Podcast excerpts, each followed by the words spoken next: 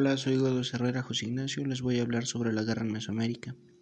Como primer tema, las ideas principales de la guerra en Mesoamérica. Después, el papel que jugó la guerra en la conformación de cultura mesoamericana. Y por último, resaltaré las zonas o territorios ocupados por las civilizaciones en la antigüedad.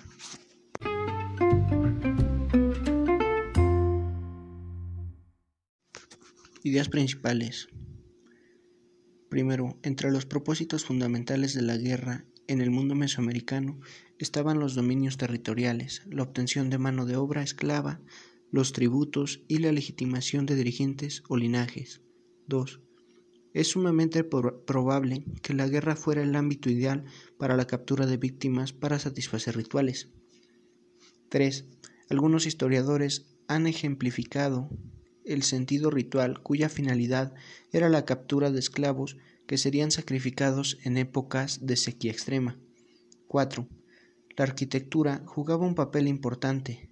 Era usada para delimitar territorios de cultivo y sus dominios. Esto ayudaba a frenar a los intrusos. 5.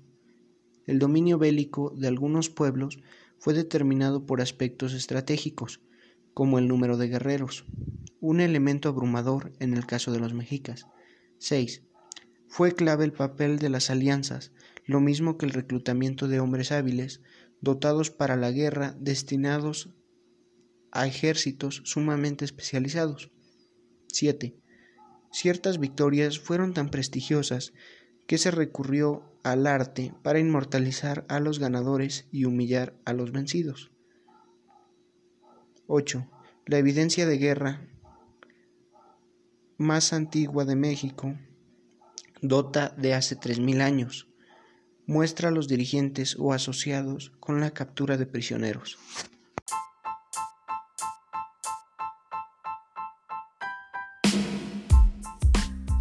Durante mucho tiempo, con la obvia excepción de los mexicas, las sociedades mesoamericanas fueron vistas como esencialmente pacíficas en las que la expresión de violencia se limitaba al sacrificio ritual, tamizado necesariamente por su vocación religiosa y su papel como un medio para procurar el bien común.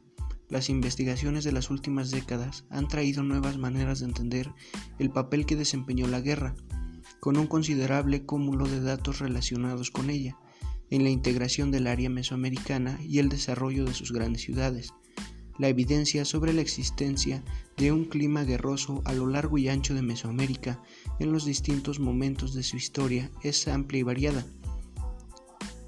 Destacan las descripciones de los conquistadores españoles, que informan con detalle de las prácticas militares y aún del concepto de que la guerra tenían los pueblos del posclásico. Para el resto de las épocas y culturas, la información es principalmente arqueológica, si bien no debemos de perder de vista los datos procedentes de códices, como los mixtecos, que ilustran diversos aspectos relacionados con la guerra, la existencia de ciudades en lugares de difícil acceso, de elementos claramente destinados a la defensa, como murallas y fosos, de resto de instrumentos posiblemente utilizados como armas, sumados a un rico conjunto de representaciones de temas bélicos, batallas, guerreros, celebraciones, etc. Son clara muestra de la importancia que lo militar tuvo para las sociedades mesoamericanas.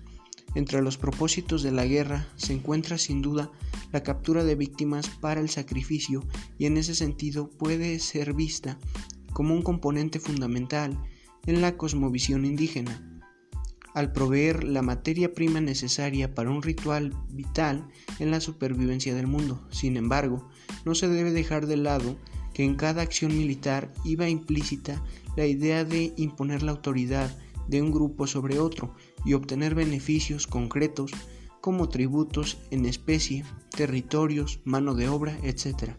Tal vez la consecuencia más atrayente de los nuevos estudios sobre la guerra mesoamericana sea que nos encontramos ante una expresión cultural compleja, con múltiples variantes y propósitos, no siempre acordes con la visión occidental sobre el tema.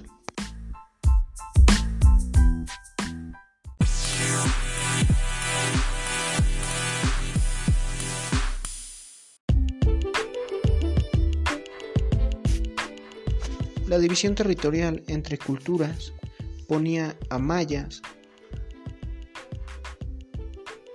con un rango de 3.500 kilómetros cuadrados que comprenden parte del sureste mexicano, Yucatán, Campeche, Quintana Roo y porciones de Chiapas, Tabasco, Belice y centro norte de Guatemala, a los Totonaca, en Veracruz, al norte de Puebla y la región de la costa, a los Olmecas, que fue una de las primeras civilizaciones, comprende de Veracruz y el oeste de Tabasco.